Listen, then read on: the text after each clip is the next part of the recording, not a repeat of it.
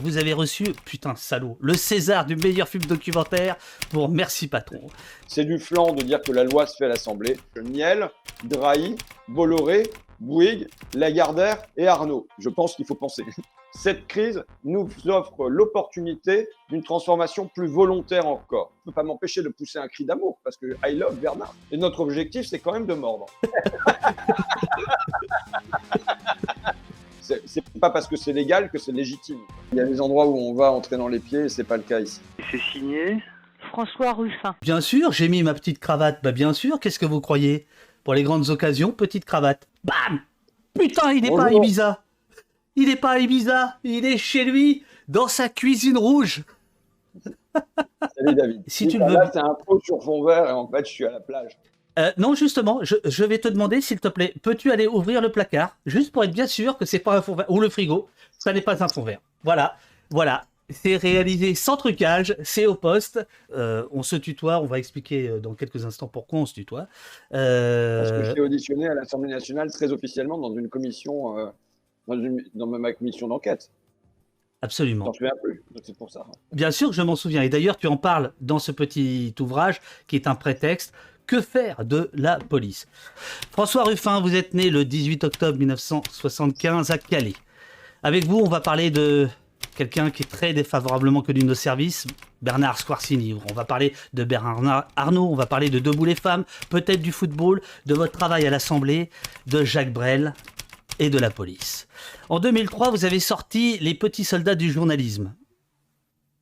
En 2003, j'étais à iTélé, je vous avais proposé, vous en souvenez pas, de venir, puisque vous faisiez le malin, vous aviez refusé. 20 ans plus tard, vous êtes au poste. Vous avez travaillé au monde diplomatique, à Fakir, à Acrimed, là-bas si j'y suis. En 2017, vous avez reçu, putain salaud, le César du meilleur film documentaire pour Merci Patron. En 2019, vous avez réalisé un tour de force avec Gilles Perret, Je veux du soleil, espèce de documentaire euh, d'urgence, assez punk dans son montage, bouleversant, avec une, petite auto qu'on retrouve quelques temps plus tard dans euh, euh, Debout les femmes, sortie cette année. Elle est morte la bagnole. Alors attends, celle qu'on voit dans Debout les femmes, elle est morte? Ouais, c'est terminé, elle est morte. Ah, il faut, eh, mais ça me rassure parce que je me disais, un député qui roule avec un truc qui passe pas au contrôle technique, ça marche pas. Ça passait, mais bon, elle est morte. Je termine, je termine. Entre-temps, euh, tu es, vous êtes, vous êtes député euh, Picardie Debout, euh, député de la Somme, proche de la France Insoumise. En 2015, vous avez réalisé la meilleure interview qui soit, avec la plus grande personne qui soit, un dénommé Gramsci Antonio, très, très, très défavorablement connu de nos services, aux éditions Fakir. Avec lui, vous avez parlé d'hégémonie, de guerre d'opposition, d'intellectuel organique. Évidemment, cette interview est un faux. Mais le pire, le pire, monsieur Ruffin, c'est que nous, nos services, connaissons ce livre. Or, il n'y a rien dans votre fiche Wikipédia concernant ce livre. Pourquoi? C'est pas moi qui tiens à jour ma fiche Wikipédia. Hein. Euh, c'est pas moi qui l'ai créé et c'est pas mes collaborateurs qui se chargent de ça. Donc, je crois que comme c'est libre d'accès, si vous voulez la compléter, puisque vous avez des fiches à jour, monsieur le commissaire, eh ben, vous, pouvez aller compléter ma fiche Wikipédia. Le vrai prétexte, euh, en réalité, c'était, euh, quand je t'ai contacté, c'était à propos de, de LVMH, de Bernard Arnault et de la décision de justice euh, qui, t'a été faite d'une certaine manière, parce que c'est une forme d'affront. Est-ce que euh, tu peux nous rappeler de quoi il s'agit? Bon, on est dans un dossier qui, sur le fond, est assez comique quelque part, puisqu'il s'agit d'un bonhomme qui se balade avec des t-shirts I Love Bernard, des mugs I Love Bernard et même des tongs I Love Bernard. Donc, euh, pour Bernard Arnault, le, patron du premier groupe de luxe au monde, LVMH, et euh, il se trouve qu'on me met sur le dos à l'occasion du tournage de Merci Patron, euh, Bernard Squarcini, donc qui est recruté par Bernard Arnault, qu'il y a une infiltration de Fakir, que moi je suis suivi, y compris un peu dans ma vie privée, et qu'il y a des forces de police qui germent à peu près partout autour de nous pendant le temps du tournage. Ce qui nous nous amuse plutôt, hein, en vérité.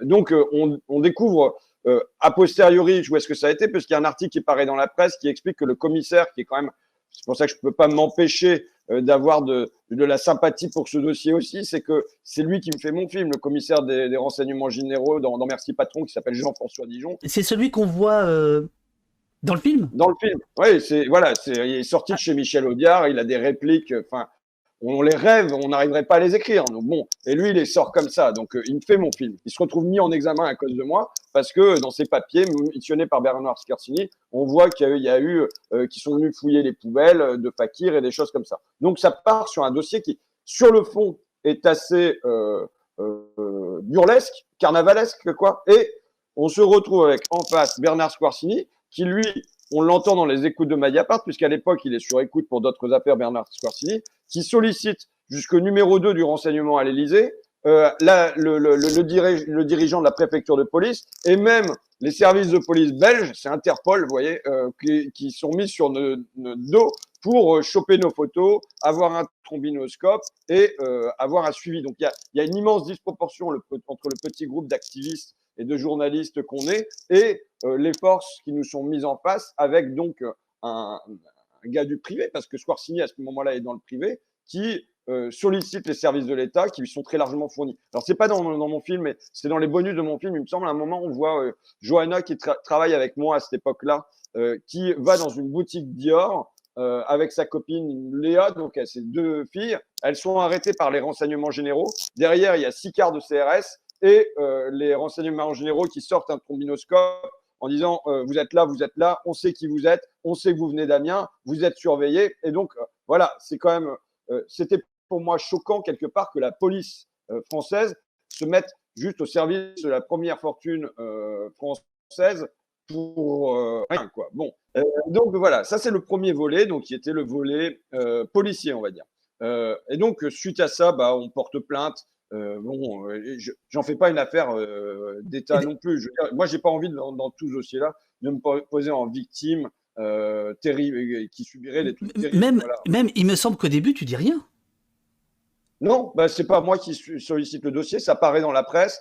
Et je fais même assez peu de commentaires sur cette affaire. Je, laisse, euh, je la laisse suivre son cours. Est-ce qu'il n'y a pas quand même on va, on, va, on va parler de la suite parce que c'est gravissime ce que tu viens de dire. C'est-à-dire qu'il y a un côté loufoque, euh, grand guignol, euh, pied nickelé, etc. Mais c'est quand même gravissime. C'est-à-dire un ancien euh, grand serviteur euh, des, renseignements, Bernard Squarcini, parce que euh, tu l'as pas dit, mais c'est l'ancien patron de la DCRI, c'est-à-dire la DSTRG fusionnée par Sarkozy, puis des, DGSI, qui ensuite monte sa boîte privée et qui travaille pour l'homme le plus riche du monde. Parce que j'ai vérifié hier, Bernard Arnault, en fait, aujourd'hui, c'est l'homme le plus. Au mois d'août, c'était l'homme le plus riche du monde. Il était plus riche que Bezos. Bon, est-ce que quand même, entre vous là, à Fakir, il n'y a pas un moment au début vous êtes un peu fier, quoi. Vous dites, putain, euh, c'est quand même dingue. On l'est toujours. On l'est toujours. Je veux dire, je suis toujours fier. C'est pour ça que je viens parler de ça ici avec fierté. Quand même, face aux au, petits gars qu'on est de Picardie, il faut qu'ils viennent nous mettre euh, le, un ancien, le, le, Squal, hein, puisque c'est comme ça qu'il était sur, surnommé, Squarcini, et euh, qu'il aille recruter des services de police tous azimuts pour arrêter trois activistes. Et finalement, qui nous ont pas arrêtés. Parce que la vérité, c'est que ma situation personnelle était simple d'un point de vue conjugal, j'étais seul. tu vois euh, Bon, euh, d'un point de vue salarial, ma situation, euh, euh, j'avais pas de chef, on pouvait pas faire pression sur moi. Mais la vérité, c'est que euh, la manière dont fonctionne Bernard Arnault depuis 30 ans, c'est que dès qu'il peut faire pression sur un journaliste par le biais de sa hiérarchie ou de lui sortir une affaire de maîtresse et ainsi de suite, il y a du, un, chantage qui s'exerce. Vous voyez, tu vois le truc. Bien sûr. Donc, bon, moi, j'avais une tranquillité de ce côté-là. Vraisemblablement, ils n'ont pas trouvé grand-chose. Voilà, si mon CV il a été passé euh, dans les radars quand même de, de Squarcini et euh, de, de, Ségus, parce qu'il y a eu des sous-traitants et des sous-sous-traitants, c'est que à l'arrivée, euh, bon, ils n'ont pas trouvé trop de casseroles, sinon ça serait sorti dans les journaux. Quoi. On a une grande fierté. Enfin, il n'y a, pas de doute que toute l'histoire de Merci Patron est portée par moi et par l'équipe avec une immense fierté jusqu'à ces, ces, ces, déroulements euh, judiciaires présents. Quoi. Si j'ai bien compris euh, tous les papiers que j'ai lus, alors notamment Mediapart, qu'on salue, qui a, qui a, qui a bossé énormément là-dessus, un des objectifs, c'était de récupérer la copie du film avant qu'il sorte, hein, c'est ça? Oui, c'est l'un des trucs. Quoi. Moi, je pense que ça démontre quand même leur fragilité, si on veut en tirer des leçons d'optimisme. Hein. Euh, c'est que, euh, voilà, il y a une quarantaine de bonhommes qui se mettent en branle et euh, ça fait paniquer Bernard Arnault, parce que c'est comme ça que ça, on l'entend dans les écoutes. De, franchement, tu vois, ce que je regrette, c'est que les écoutes de Squarcini, elles s'arrêtent au moment de notre défaite, qui est en fait le tout début du film, et qu'on n'a pas la suite, que ensuite il est plus sur écoute, tu vois. Parce que sinon, je faisais un deuxième film qui était Merci Patron numéro 2, avec la même histoire, mais vu de leur point de vue. Tu vois, et ça, parce qu'il y a des moments qui sont trop drôles. Il y a un moment où je me présente à l'entrée du siège de LVMH, euh, donc avec euh, des caméras derrière, et on vient proposer un mug I Love Bernard, les tongs I Love Bernard, toute la collection, tu vois. Et il y a le vigile à l'entrée qui dit bon, d'habitude on laisse entrer personne, mais nous, on, bon, on se présente comme étant des, étudiants en école de commerce qui avons, tu vois, un projet créatif euh, à développer. et donc il dit bon, allez, vous allez l'air sympa, je vous laisse rentrer. Il nous laisse rentrer. Et là, on entre dans le hall. Malheureusement, il fait couper les caméras. Mais on entre dans le hall et qui je vois, tu vois, la, la coïncidence, Bernard Arnault. Alors là, quand même, je ne peux pas m'empêcher de pousser un cri d'amour parce que I love Bernard, tu vois. Et donc, je dis, Monsieur Arnaud Et je, je cours comme ça, ou Bernard, je cours dans une scène, tu vois, tu, tu te croirais dans un dessin animé, peut-être sur un tapis roulant, je ne sais plus trop, je cours comme ça et j'arrive du bout de deux bras à lui tendre un mug, à ce qu'il attrape, tout surpris, sans comprendre ce qui lui arrive. Et à ce moment-là, je subis un reflux saisi par les vigiles et embarqué en marche arrière. Bon, et à la sortie, le mec me dit Je te préviens, si je suis viré, je te retrouve, je tue ta femme, je tue tes enfants. Bon, là, c'était moins drôle. Mais. ah ouais, ah ouais. Ça se traduit dans les écoutes de Squarcini avec la secrétaire de Bernard Arnault qui dit Bon, monsieur Squarcini, est-ce que vous ne pourriez pas nous installer un bouton anti-panique? Parce que là, il y a quelque chose qui vient de se passer. Les gens de Pakir, ils sont arrivés au siège de LVMH. Monsieur Arnault était là. Alors là, vous, imaginez la catastrophe. Et en plus, il était avec David de Rothschild. Bon, ça va qu'est-ce que ça comptait dans le tout Paris, tu vois. Donc c'est quand même, voilà. Moi, ça me fait. Je ne peux pas m'empêcher. Je suis là pour pas m'ennuyer dans la vie. Si j'ai fantaisie de mettre dans ma vie un petit Bernard de fantaisie. Youpi, youpi, disait. Et toute cette histoire-là, euh, même avec ses développements policiers et judiciaires, pour moi, il y a de la fantaisie à l'intérieur. Alors, on, va parler du développement judiciaire, qui, lui, pour le coup, je trouve, est, très grave. Enfin, là, il n'y a, plus trop matière à, à, rigoler. On va trouver le moyen de rigoler quand même. Oui, bien sûr, bien sûr, bien sûr. Est-ce que l'on sait si Squarcini a surveillé d'autres journalistes ou d'autres personnes pour euh, Bernard Arnault? Alors, euh, Squarcini, je ne sais pas. Ce que je sais, moi, c'est que pendant cette histoire-là, j'étais en relation avec Tristan Walex, qui travaillait, il me semble, pour euh, complément d'enquête. Ils ont subi une immense pression de Bernard Arnault, très directement, et des services de Bernard Arnault. Mais là, ça n'a pas fait de cadeau, parce que Benoît Duquesne, il avait une hiérarchie, parce que il avait une femme, parce que voilà, des tas de trucs. Dans le bouquin de Rivoire, on voit qu'une journaliste de l'AFP, c'est la même chose s'est produite. Mais même Bernard Arnault, il posait des micros. faut voir que ce sont des, je veux dire, et puis, parce que moi, j'espère avoir un jour à procès directement avec Bernard Arnault. Donc, pour moi, ce sont des voyous. C'est une bande de voyous issus des années 80 qui faisaient des affaires euh, façon tapis et compagnie, hein, tous les Bolloré et machin. Ils ont employé des méthodes de voyous qui consistaient entre autres à surveiller, à poser des micros chez leurs concurrents. C'est pour ça quand euh, à la barre, le procureur il dit bon bah de toute façon on va pas tout condamner Monsieur Arnaud, il n'y a pas besoin d'avoir de, peine, de, de, vraies sanctions parce que bon il risque pas de faire de récidive. C'est pas vrai, ça fait 30 ans qu'il récidive. Et donc si tu veux, moi je trouve que mon histoire c'est un peu euh, Al Capone arrêté pour fraude fiscale. Euh, c'est-à-dire que c'est pas ce qu'il y a de plus grave dans, sa carrière, mais, si c'est par là qu'on arrive à l'arrêter, je prends, tu vois. Bien sûr. Alors, j'ai montré le, livre de, de, Rivoire dont tu viens de, parler, euh, L'Élysée et les oligarques contre l'info. Euh, Squarcini Rapidos, je le raconte dans, un, dans le bouquin que j'avais fait sur l'affaire dite de Tarnac, Tarnac Magasin Général. Moi, j'avais rencontré Squarcini à l'époque où il était grand patron de la DCRI. Et un jour, euh, je me permets de lui dire euh, vos, balises, ça marche pas très bien parce que je, voyais que dans les, PV de synthèse sur les surveillances des, gars et des filles de Tarnac, c'était un peu merdique leur truc. Et là, Scorsini, qui est quand même plein de facondes, me dit Ah, mais si vous voulez, monsieur Dufresne, je vais mettre euh, des balises sur votre moto. Et, je prends ça à la rigolade en me disant Mais bon, c'est quoi? Et après, dix ans plus tard, quand je vois ce qui t'arrive, je pense absolument pas avoir eu de, balises. Mais ce que je veux dire, c'est que oui, euh, sous le ton de l'humour, ça peut se transformer en réalité. C'est-à-dire, bah oui, un documentariste, un journaliste, on peut le suivre, on peut le surveiller, on peut chercher des trucs, on peut, voilà. Euh, et ça, quand même, c'est, c'est toi qui es euh, un député de la République, c'est un vrai problème quand même. J'étais pas député au moment où tout ça. Je sais bien. non, non, mais je, je... y a, y a, je le dis parce que comme s'ils n'avaient pas déjà suffisamment de moyens de pression sur l'information, pour en plus rajouter ça. Quoi. Mais tu sais, moi, c'est pour ça que je veux déplacer le curseur de où est le mal? Que Bernard Arnault, il ait du pognon, qui cherche à acheter les gens, c'est normal. Tu vois, je me fais pas d'illusions. Là où pour moi ça va pas, c'est quand l'État français, par sa police et par sa justice, euh, se laisse acheter.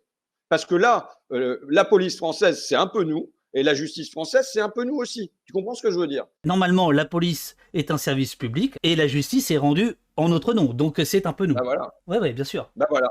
Et donc, si tu veux que Arnaud, euh, il se croit tout permis, mais c'est une chose. Maintenant, c'est qui y a en face pour lui rappeler qu'il est un citoyen et pas plus euh, avec ses droits et, ses devoirs de citoyen, faisant passer les droits avant les devoirs. Mais, euh, mais voilà, tu...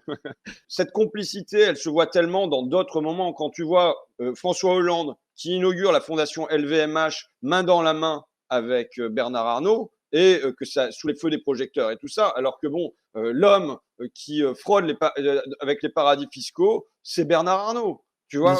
Et donc c'est accepter cette complicité quand le, chef de l'État se montre côte à côte avec l'homme le, plus riche de France à cette occasion-là. En plus, un, gars supposé être de gauche, quoi. Mais alors Macron, c'était pire. Macron, il bouffait toutes les semaines chez Bernard Arnault avant d'être élu président de la République. C'est-à-dire qu'il savait très bien que pour mener a bien une campagne électorale, il fallait qu'il ait Bernard Arnault dans son jeu. Et donc, il allait bouffer en couple euh, Brigitte et Manu, allait bouffer avec Xavier Niel, Delphine Arnault euh, et euh, chez Bernard, quoi, tu vois.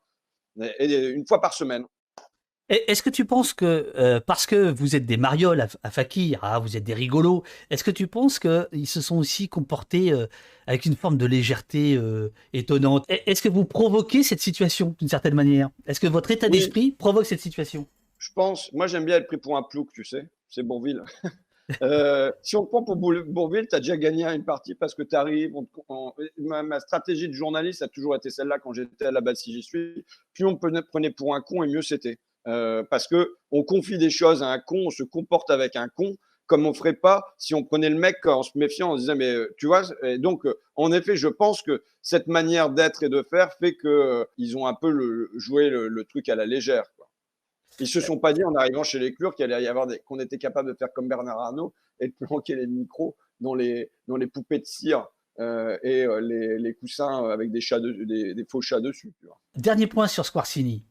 Euh, dans les révélations faites par, euh, par Mediapart euh, l'été dernier, je crois, je, je, le remets dans le chat, il y a donc ces conversations, enfin ces écoutes téléphoniques où on entend Squarcini. Et alors, moi j'aimerais avoir ton point de vue sur la manière de parler de, de, Squarcini. Ce qui me marque, c'est à quel point c'est un paillasse, quoi. je veux dire, il est supposé représenter les, les services euh, il a été à la tête des services secrets français. Enfin, tu vois, parce que c'est pas de ma spécialité, moi. Il, arrive dans mon dossier, alors que moi, ce qui m'intéresse, c'est Arnaud. Hein. Il est tout mielleux devant Arnaud, il se couche, il le lèche, chouille. Enfin, tu te dis merde. Un homme, ça doit pas se comporter comme ça. Tu permets que dans le PV d'audition, je, je dise obséquieux plutôt? Ah bah oui, carrément, ouais. C'est ça le terme. oui, oui, non, mais il est carrément obséquieux. C'est incroyable. Moi, je trouve ça euh, incroyable. Arnaud, il vient et puis il s'essuie les pieds dessus, il vient chercher son sucre, quoi. Enfin, c'est terrible. C'est presque ce qui m'a le plus marqué dans les écoutes. Moi aussi. Je me dis, mince, mais alors, comment il se comporte quand c'est Poutine en face, quand c'est Trump, quand c'est. Enfin, tu vois. Donc, c'est à la fois euh, mielleux, fielleux, obséquieux, c'est très, très, très étrange. Mi-décembre, la justice dit euh, bon, on va passer une convention judiciaire d'intérêt public. Euh, nouveau concept qui vient du droit anglo-saxon. LVMH va payer 10 millions d'euros d'amende et puis on parle plus de cette affaire. Je suis contacté pour mon avocat, par mon avocat qui me dit bah voilà, demain en gros, ils veulent éteindre l'affaire. Euh, ils signent une CGIP. Je ne savais même pas ce que c'était, moi, ce truc-là. Mais non, bien sûr. Euh, Bernard Arnault va donner 10 millions d'euros euh, à l'État et ils seront sortis du dossier. Je me dis, c'est pas possible que ça se passe comme ça. J'ai 12 heures entre le moment où je suis prévenu et le moment où ça passe au tribunal. Et donc, alors, le tribunal, c'est un sketch parce que l'objectif, c'est de ramener du fric le plus, le plus vite possible dans les caisses de l'État. Attends. La juge, elle dit que ça permet une solution rapide et efficace faisant rentrer de l'argent dans les caisses de l'État. Attends, on te parle du fait qu'un mec a été espionné, que par ailleurs, c'est un journaliste, que ça touche un peu au droit de la presse, et euh, ce, à quoi pense l'État, c'est-à-dire, bon, moi, ça permet de faire rentrer de l'argent vite dedans, euh, après euh, le fait qu'il y a eu espionnage, qu'il y a eu infiltration, qu'il y a eu atteinte à la vie privée, que Qu'est-ce que ça touche au droit de la presse, tout ça? On s'en fiche, on fait rentrer de l'argent dans la caisse de l'État. Vous n'êtes pas d'accord, monsieur Ruffin? C'est pareil. Et alors, il faut voir, euh, bon, je ne vais pas m'étaler là-dessus, mais la convention telle qu'elle est rédigée, euh, tu vois très bien que c'est les services de communication de LVMH qui, l'ont fait avec le ministère de la Justice, quoi, main dans la main. Parce qu'on a presque l'impression que les coupables à l'intérieur, c'est euh, nous, c'est Fakir. On parle des agissements de Fakir. Alors j'ai regardé hein, dans le dictionnaire, agissement, c'est franchement péjoratif. Tandis que eux, c'est que des manquements. Tu vois, nous, on a commis des agissements, mais eux, ils ont des manquements. Et ensuite, nous, on a mené pendant plusieurs semaines des actions de déstabilisation quand tu tapes déstabilisation sur Google, tu arrives au Niger ou au Mali, tu vois, ou à Bagdad, quoi. Mais pas franchement en Picardie ou, euh, en Assemblée générale. On efface le rôle de, euh, de Bernard Arnault et de LVMH, parce qu'à un moment, c'est le numéro 2 de LVMH, Pierre Godet, qui demande à Bernard Squarsny d'infiltrer LVMH. Et ça, c'est absent de la, euh, de, de la CGIP, machin, là. Tout est euphémisé les concernant. On nous dit que les faits sont anciens. Tu vois, les faits datent de 2018 donc, les avocats de, de, Bernard, Arnault ont dit non, mais c'est une vieille histoire, on a changé, le, le, directoire n'est plus le même, c'est des méthodes qu'on n'utilise pas, euh, qu'on n'utilise plus. Bon, pourquoi pas le pardon, hein, mais euh, effectivement, c'est pas si vieux que ça. Euh, et, et, cet argument, s'il est valable pour Arnaud, alors à ce moment-là, il devrait être valable pour tout le monde, quoi. Oui, et puis surtout, on a quand même affaire à un récidiviste, hein, je le rappelle, euh, et euh, bon, bah, c'est pas parce qu'après on, recrute un directeur en charge de l'éthique que euh, ça, efface le passé. Donc bon, là en plus, ce qui est demandé, j'avais rapporté ce qui était demandé au chiffre d'affaires de LVMH. C'est comme si, ben voilà, vous êtes poursuivi parce que vous avez été espionné votre voisin pour des histoires de ce que vous voulez, de gonzesse, de, de PMU, de tout ce que vous voulez. Et à la fin, vous êtes poursuivi et en équivalent de votre salaire, c'est comme si vous posiez un billet de 10 euros sur la table du juge et vous disiez bon bah voilà, je vous donne 10 euros puis vous effacez le truc quoi. Bon, moi tu vois, je peux pas m'empêcher de continuer à regarder ça euh, avec un œil rigolard quoi. Je veux dire là, le lien entre le fait que la justice se fait acheter officiellement. Là, elle est officiellement achetée. C'est super, parce que d'habitude, ça se passe un peu en loose day, discrètement, il y a des, motifs et tout ça. Là, maintenant, j'attends que quand même, franchement, il y ait le logo LVMH sur, le ciel, euh, sur, le, sur le, la devanture du tribunal de Paris. quoi.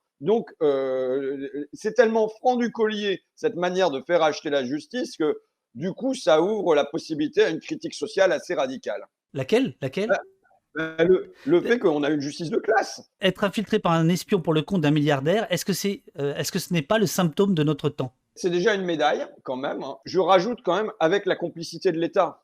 Ça veut dire qu'on est dans un temps où les milliardaires, euh, qui, au passage, se sont enrichis de 86% en France par temps de crise sanitaire, les milliardaires ne euh, supportent plus la critique. C'est le temps du libéralisme autoritaire. C'est le temps où ils veulent avoir directement la mainmise sur les affaires. Emmanuel Macron étant leur homme de lige dans, dans, cette histoire qui est voilà, un temps où euh, il délègue plus, il s'en charge un petit peu directement. Quoi. Si j'ai bien lu les comptes rendus d'audience, qui n'étaient pas très nombreux, c'est ça qui est aussi fou, c'est-à-dire que d'une certaine manière, le silence médiatique quand même est, est quand même coupable autour de ça. Euh, euh, j'ai cru comprendre qu'à l'audience, certains, alors je ne sais pas si sont les, si c'est le, le, proc ou les, ou les avocats de LVMH, mais t'ont fait comprendre que finalement, bah, c'était dans la loi. Hein, cette possibilité euh, donc de, de, de, tractation finalement très euh, possibilité très anglo-saxonne. Hein. On vous donne du pognon puis c'est enfin d'ailleurs c'est pas à toi qu'on donne le pognon. Hein. Il faudra préciser. Non, on va rien donner. parce qu'il y a des gens, euh, eu des titres dans le point Épicard en disant voilà Ruffin pas content, 10 millions d'euros de LVMH pour régler l'affaire. Les gens ils avaient cru que j'avais reçu 10 millions d'euros. bon, je ne serais pas content, mais quand même d'une autre manière. Je continuerai à dire que sur le principe, les principes sont violés et tout ça, mais. Mais euh, sur le fait que, donc, semble-t-il. C'est un financement de la presse alternative originale. Euh, ce, serait pas mal, ce serait pas mal. Euh, donc, si j'ai bien compris des comptes rendus d'audience, certains t'ont dit Mais attendez, monsieur le député, puisque tu es député à ce moment-là, finalement, nous ne faisons qu'appliquer que des lois qui ont été votées par les députés d'abord, on va, mener une analyse juridique. Je veux dire, là, moi, je n'ai pas dit mon dernier mot dans cette histoire. Hein. Euh, donc, on va mener une analyse juridique. Euh, on sait que la CGIP, donc, elle est née sous François Hollande euh, et elle n'est pas née pour ce type de dossier du tout. Hein. Elle est née pour des dossiers de corruption de firmes. Et là, on est dans de l'espionnage, dans la une à la vie privée, au droit de la presse. Bon, bref, là, on a une extension qui va, à mon avis, très, très en dehors de ce pourquoi la loi est faite. Maintenant, c'est évident qu'on a une loi qui, euh, sur la fin de Hollande et puis révisée en décembre 2020 euh, sous euh, Macron, a été une loi pour blanchir les, délits financiers, quoi, pour atténuer tout ce qui est de l'ordre du délit financier. Donc, je ne peux pas contester que la loi, elle soit faite pour blanchir ce type de truc. Je pense que là, on va démontrer que c'est pas fait du tout pour, pour nos histoires. Quoi. Nos histoires, c'est quand même du droit pénal et on, ça doit pouvoir être jugé devant une cour, un tribunal correctionnel. Voilà, quoi. Ça m'empêcherait pas de toute façon de pas être d'accord, quand bien même ça serait dans la loi. Moi, il y a un tas de lois que je trouve pas bien faites et ça, c'est pas parce que c'est légal que c'est légitime. Quoi. Ah, ça c'est toute la question. Est-ce qu'on peut encore dire que les journalistes ont une liberté d'expression dans ce pays? Je pense qu'il y a plus de liberté aujourd'hui qu'il y a 30 ans. Mon point de vue franc, tu vois. C'est-à-dire que je pense que quand je lance Fakir, donc euh, la fin des années 90, euh, euh, c'est un moment où c'est dur de faire exister un espace à soi. parce qu'il faut du papier, il faut de la logistique, il faut de l'argent un peu pour faire ça. Bon, c'est compliqué. Aujourd'hui, tu vois ce que tu fais, toi, là? Tu as ton espace quand même. Après, tu, Après, tu comprends ce que je veux dire Blast a son espace, Mediapart a son espace, donc des zones de respiration pour les journalistes, il en existe pour moi infiniment plus aujourd'hui qu'il y a, y, a, y a 25 ans. Côté punk, que tu es peut-être plus, même si je pense que je pratique un journalisme punk sans avoir été punk musicalement. Euh, mais euh, je pense qu'il y a un côté punk qui peut être, euh, exister davantage aujourd'hui que quand tu as le sentiment d'une chape de plomb entre Le Monde, Le Parisien, France Info, l'AFP, France, France Télévisions, TF1 et qu'il n'y avait pas grand-chose qui bougeait en dehors de ça. Tu vois. Bien sûr, Donc je pense qu'aujourd'hui, il y a possibilité pour des aventures journalistiques. La question se pose plus sur la réception, c'est-à-dire qui on arrive à toucher, euh, comment on arrive à faire bouger le pays. C'est-à-dire qu'en fond, on a notre niche, euh, mais une niche, pour moi, c'est pas très positif parce que le chien à l'intérieur de la niche, il a son collier autour du cou et il a sa laisse. Donc il peut aboyer, mais il peut pas mordre. Et notre objectif, c'est quand même de mordre. Et donc la question se pose moins de, mon point de vue euh, par la, création, le, trouver des informations que par auprès de qui on peut le répercuter Est-ce qu'on arrive à toucher euh, les masses, le peuple, les gens? Enfin, tu vois, et, qu'est-ce qu'on arrive à bouger dans la société euh, Bernard Arnault, c'est aussi euh, un groupe de presse. c'est aussi le Parisien. Est-ce que ça, quel lien tu, tu, tisses entre ce qui t'est arrivé, ce qui est arrivé à Fakir, et ce milliardaire qui aussi bah, fait partie de ces milliardaires qui possèdent 90% de la presse nationale, on va dire? Il est évident que Bernard Arnault a tout à fait confiance, euh, conscience, pardon, et les deux d'ailleurs, euh, que euh, posséder un groupe de presse est un instrument de pouvoir, est un instrument de pouvoir sur l'opinion, puisque c'est le titre d'un des journaux qui le possède ou qui le soutient. ça, c'est clair. Et je veux dire, quand on regarde l'élection d'Emmanuel Macron, il est très net que le, le grand séducteur qu'il est voit les points névralgiques du capitalisme français qu'il faut aller, avec qui il faut sympathiser pour pouvoir être candidat légitime.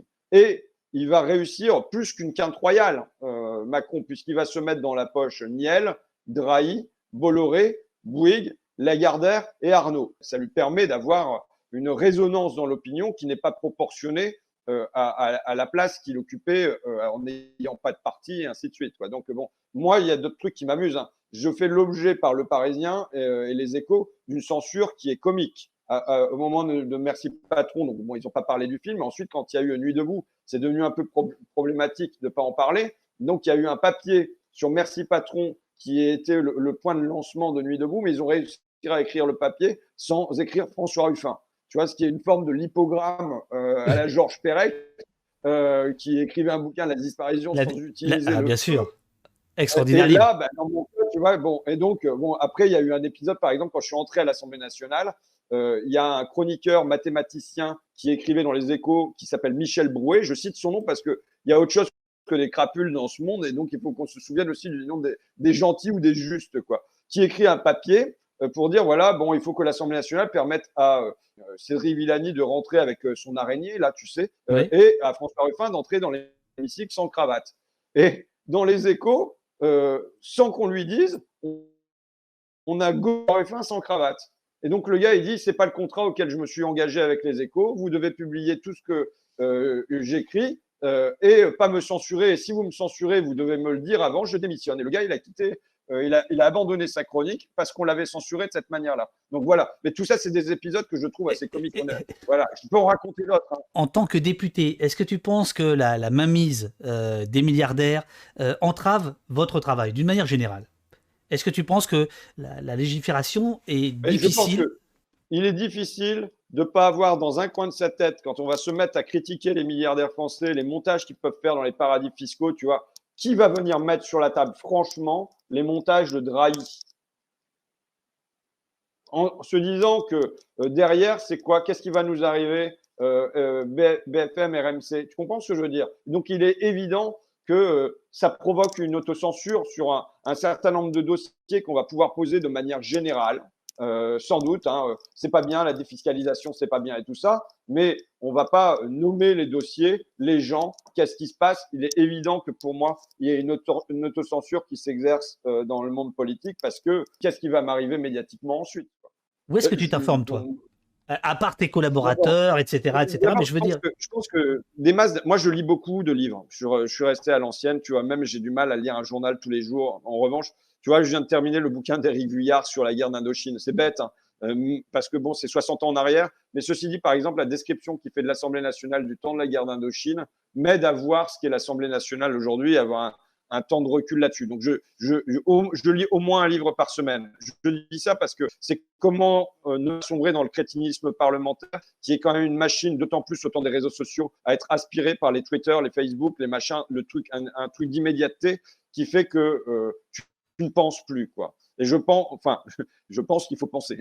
Éric Villard, c'est probablement un des, un des plus grands écrivains actuels, je trouve. Tu, parles d'assemblée, de, Twitch, etc. Il se trouve que nous, ici au poste, on aime bien vous regarder. Hein. On aime bien faire le, le, contrôle citoyen, si tu veux. Donc, euh, on regarde euh, beaucoup vos, débats. Je crois que tu es au courant, puisque euh, il y a notamment un dénommé Bernalicis Hugo qui vient très souvent dans le chat sur la loi sécurité globale. Tu, voilà, tu parles au ministre de l'Intérieur et tu lui dis euh, vous avez l'obsession du contrôle. Et Papivix te demande est-ce que tu penses que l'obsession du contrôle par le gouvernement que tu as fustigé est le marqueur d'une nouvelle guerre des classes déclarée par la classe dominante envers les travailleurs? Il est 9h41.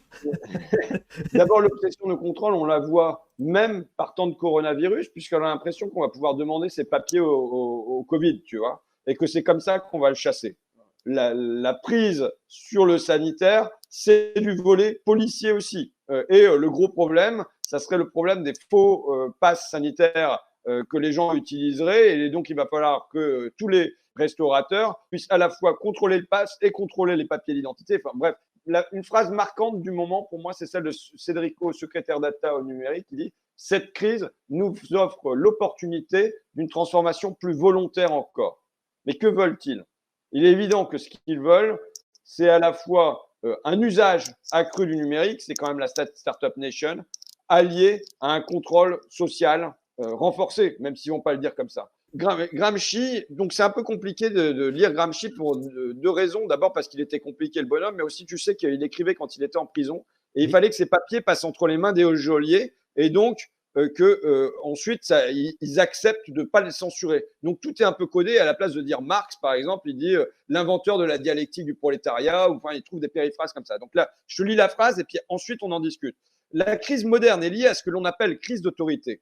Si la classe dominante a perdu le consentement, c'est-à-dire si elle n'est plus dirigeante, mais seulement dominante, et seulement détentrice d'une pure force de coercition, cela signifie précisément que les grandes masses se sont détachées des idéologies traditionnelles qu'elle ne croit plus à ce en quoi elle croyait auparavant. Vraiment, c'est ma citation clé, parce que je pense qu'on vit ce temps-là qui est un temps de détachement de l'idéologie dominante. Ça veut dire quoi? Ça veut dire que les mots de croissance, concurrence, mondialisation, qui faisaient le fond de commerce des dominants depuis 30 ans, maintenant ces mots-là sont usés. Ils font plus envie. La mondialisation, plus personne peut la prétendre heureuse. Tu comprends? Et donc, ça veut dire les masses, elles en veulent plus de ça. Au fond, il y a un détachement des masses de cette idéologie-là. Et résultat, Qu'est-ce qu'il faut qu'ils fassent? Il faut qu'ils renforcent leur force de coercition.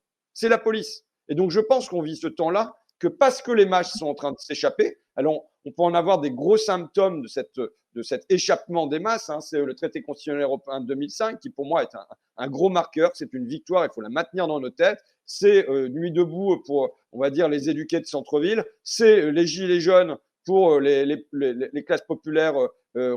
Enfin, tu vois. Et donc, as des, des, on vit un moment de, de, détachement de cette idéologie du monde qu'on peut voir sur d'autres trucs. Quand on demande aux Français de quelle maison vous rêvez, euh, il y en a très très peu, c'est 15%, je crois, qui disent moi je veux plus de technologie. La masse des gens, ils disent je veux un jardin, je veux un cocon familial. Et pourtant, que va vouloir le pouvoir c'est nous imposer dans, notre intimité de plus en plus de technologies. Quand on demande aux gens s'ils veulent ralentir ou accélérer, la masse des gens, 55%, répond que le, monde va trop vite et qu'ils veulent très massivement ralentir. Et pourtant, quel est le mot d'ordre du pouvoir? C'est accélérer, accélérer, accélérer. Et donc, on voit comme ça qu'il y a une tension entre, au, fond, le désir profond des gens, mais dont ils ne sont pas pleinement conscients. Et je pense que l'un des travaux politiques qu'on a menés, c'est de rendre les gens conscients du désir qu'ils ont, mais qu'ils n'osent pas désirer quelque part. Et ça, ça vient en tension énorme avec l'objectif de l'oligarchie qui veut nous faire marner dans le même système, tu vois. Donc, euh, euh, et je pense que c'est pour ça que, euh,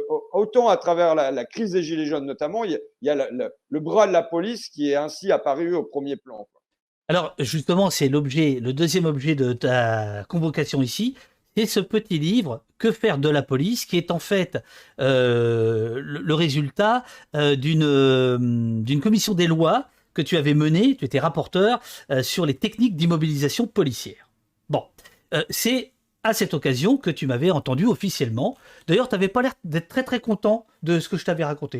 Je, suis sorti, je me suis dit, tu vois, Ruffin, il a pas l'air. Tu notais beaucoup, mais tu n'avais pas l'air très enthousiaste. Je me suis dit, tiens, c'est bizarre, mais c'est pas grave. Hein. c'est peut-être parce que, bon, euh, il faut voir qu'on a des rôles et des costumes différents. Là, je, je suis rapporteur à l'intérieur de l'Assemblée nationale avec un administrateur, possiblement sous le regard de, euh, de députés de la majorité. Tu comprends ce que je veux dire? Bien sûr, bien sûr, bien sûr. Je ne vais pas. Euh, tu vas pas sauter au plafond. voilà, je ne vais pas m'exprimer évidemment de la même manière. Et euh, voilà, et je suis plus en position d'interroger. Et après, c'est la question, c'est est-ce que tu trouves que ce qu'on a retenu de toi à l'intérieur non, non, rapport, et, Alors, fidèle ou pas, tu comprends euh? Euh, euh, Très fidèle, mais c'est pas c'est pas le sujet. En plus, il nous reste que 15 minutes. Moi, ce qui m'intéresse plus, c'est ce que toi tu as ressenti. On est d'accord. On est en 2020. tu, tu, tu es rapporteur de cette de cette proposition de, de loi qui d'ailleurs, je crois, n'est pas passée en réalité. Il n'y a pas eu de. Non, bah non. Voilà. Comme d'habitude. Hein. il n'y a pas de il y a pas de mystère à ça.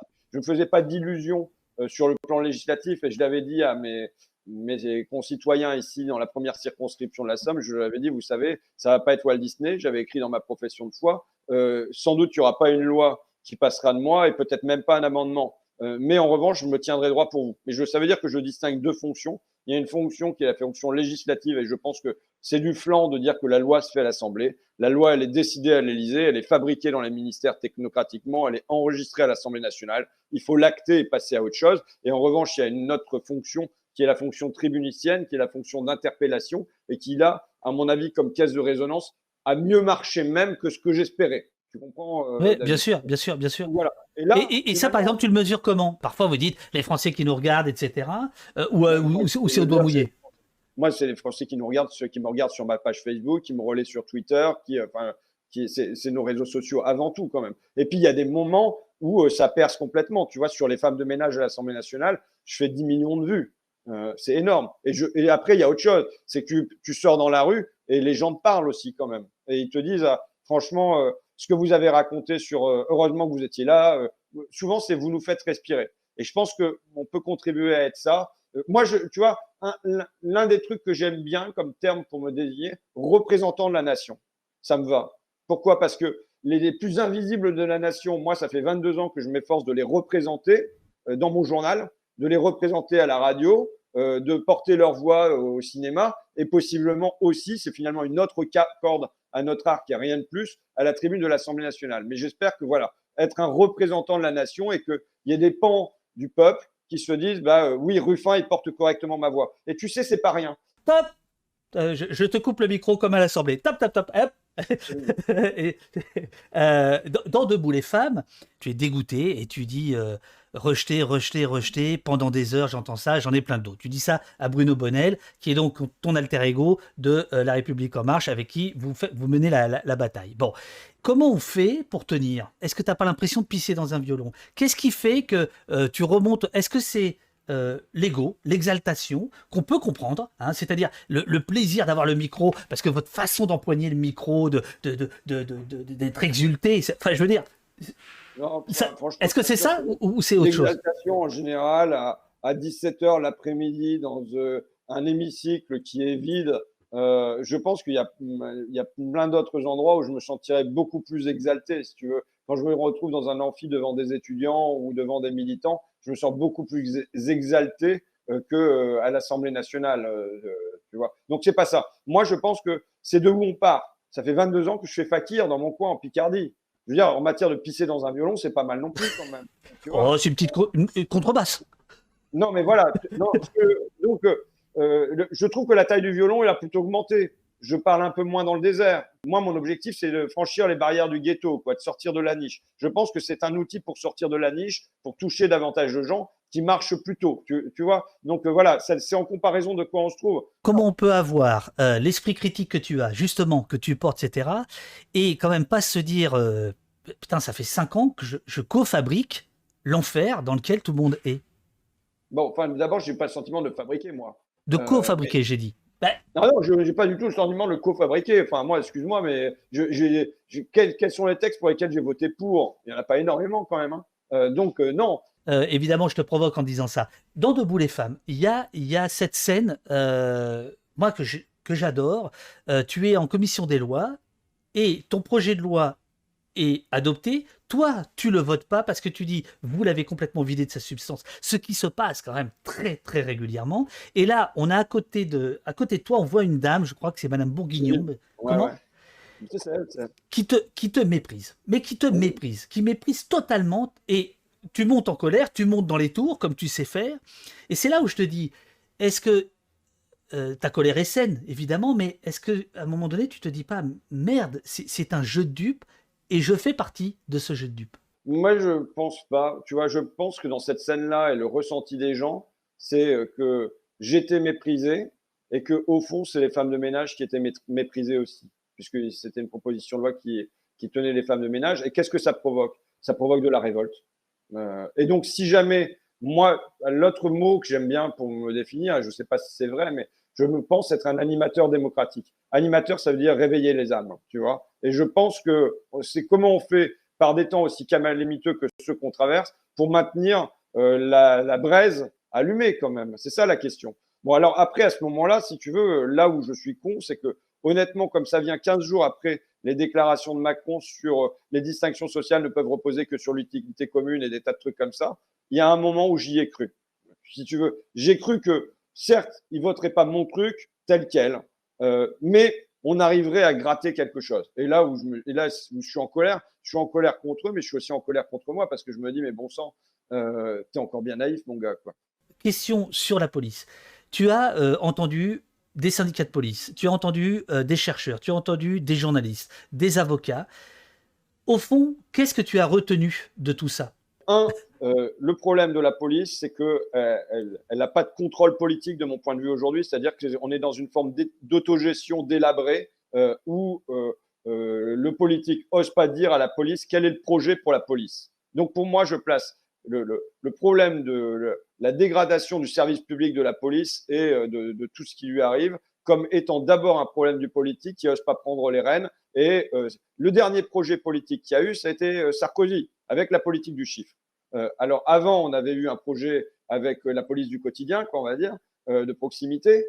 Aujourd'hui, par exemple, sous Macron, il n'y a eu aucun projet. Ça veut dire quoi? Ça veut dire qu'on est dans une forme de continuation de la politique du chiffre, mais en même temps, il ne faut pas faire de la politique. Donc les, gens, les gars, ils ne savent pas quel est le projet qui est porté par la police? Bon, moi, je sais ce que je réclame pour la police autour du bouquin de Sébastien Rocher, qui, moi, m'apparaît assez convaincant sur la police de la confiance. ce qu'on voit dans le bouquin de Rocher, c'est notamment que la France est l'un des pays qui fait le plus de contrôles d'identité et que, par ailleurs, ce sont les contrôles d'identité qui sont les plus ciblés, notamment pour des raisons euh, de, racisme, quoi, on va dire, enfin, de contrôle euh, au faciès. Donc, euh, pour moi, je suis pour en terminer. La première mesure que je prendrais, c'est en terminer avec les contrôles d'identité.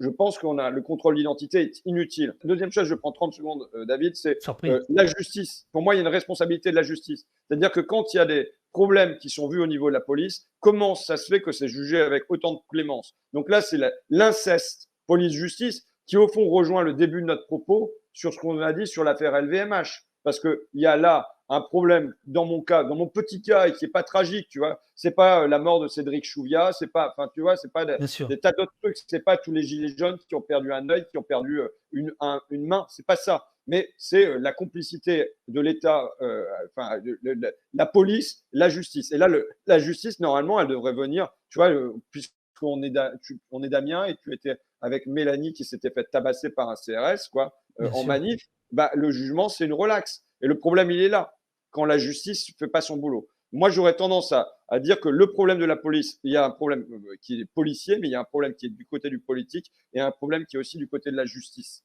Je veux absolument qu'on en parle. Il nous reste trois minutes. Qu'est-ce que tu aimes chez Brel Je pense que c'est une forme d'envoûtement. quoi. Euh, J'aime le verbe de Brel et euh, la manière dont euh, il part. c'est il est en transe. quoi. Il y a une transe pour moi. Et c'est ça que j'aime. Bah, moi, j'aurais voulu être Brel. Hein. Je pense que Brel produit un envoûtement. Après, c'est traumatisant, je pense, d'écouter Brel trop jeune. Avec les femmes, comment tu veux que ça se passe bien? Blablalo dit dans le chat, c'est magnifique, je pense qu'on peut arrêter avec ça. Elle dit J'ai accouché en écoutant Brel. Mais le divin enfant qui est né avec Brel, c'est extraordinaire. Bon, François, il, est 10h, tout le monde râle, et moi le premier, mais c'est normal parce que c'est trop court. Tout le monde te remercie. Tu disais, tu me remerciais, tu me remerciais, mais il n'y avait pas besoin, quoi. Parce que euh, euh, je suis ce que tu fais, puis j'aime bien, quoi. Voilà. Et il y a des endroits où on va entrer dans les pieds, et c'est pas le cas ici. Bon. Merci à, merci à toi, tout le monde te remercie, on sera là. Merci, monsieur le député, à la prochaine. Bah, euh, voilà, euh, je, je, je, te laisse vaquer à tes, à tes occupations et moi je vais rester avec, euh, avec, avec le monde qui est là, mais ça n'arrête pas. Alors, non, là vous, vous abusez. Ruffin président, faut quand même pas déconner. merci, à très vite. Merci. à la fin, c'est nous qu'on va gagner, dit Anticorps. merci, Ruffin. Je reviendrai sur le truc police parce que c'est quand même ta spécialité une autre fois, vraiment, David. Voilà, oui, oui. Non, mais parce que notamment au début du bouquin, tu as, une forme d'autocritique euh, que je trouve très intéressante sur pourquoi tu as mis tant de temps à t'intéresser à la police. Voilà. Mais on en reparlera. Ben on en reparlera. Je ne peux pas y revenir, d'accord? Allez, à, bientôt. Bonne, bonne journée. Travail. Arrête tes conneries. À bientôt. Ciao, ciao. Ciao, ciao. Ciao, ciao. Salut. Salut. Et voilà, les amis. Ah, bon sang, c'était bien. Enfin, je ne sais pas si vous, vous avez aimé. Allô? Bonjour Bernard, bonjour c'est Karine. Oui. Bernard, on a reçu un courrier de Fakir. Tout commence le 6 mars. Je vais chercher un café, je reviens, je vous La secrétaire particulière de Bernard Arnault appelle Bernard Squarcini, qui vient d'être embauché à LVMH. Il y a de l'inquiétude dans l'air. Fakir, euh, c'est un truc. Euh, alors, je sais pas comment M. Arnaud se l'est procuré. C'est un truc où on annonce clairement qu'à l'Assemblée générale, ils vont faire le bazar. Je comprends pas. Ils vont faire le. Attendez, parce que je vais vous montrer ce qu'ils mettent. Je vais vous le dire en vitesse. Vous avez rempli un papier il y a quelques semaines ou quelques mois pour adhérer à 6AG et intervenir dans les assemblées générales d'actionnaires. Après, ils mettent les cibles. Le 18 avril, LVMH. Et le 18 avril, qu'est-ce qu'il y a comme. Il y a l'AG. C'est une vraie AG à montagne Oui, c'est une vraie. Euh, non, non, pas à montagne, à Carousel du Louvre. Ah, c'est Carousel du Louvre. Ah, ben c'est énorme, hein. je sais pas combien de personnes, mais il y a peut-être 1000 personnes. D'accord. Et c'est signé? François Ruffin, PDG de Fakir. Ils demandent aux gens, en fait, d'acheter une action pour pouvoir se Oui, pour pouvoir s'introduire. Et faire le bazar. Bon, ben là, on va faire la liaison avec euh, les, les RGPP pour qu'ils assurent un service. Bon, ben vous me basculez tout ça. Merci beaucoup. Voilà, merci Bernard. Au revoir. Au revoir. Au revoir.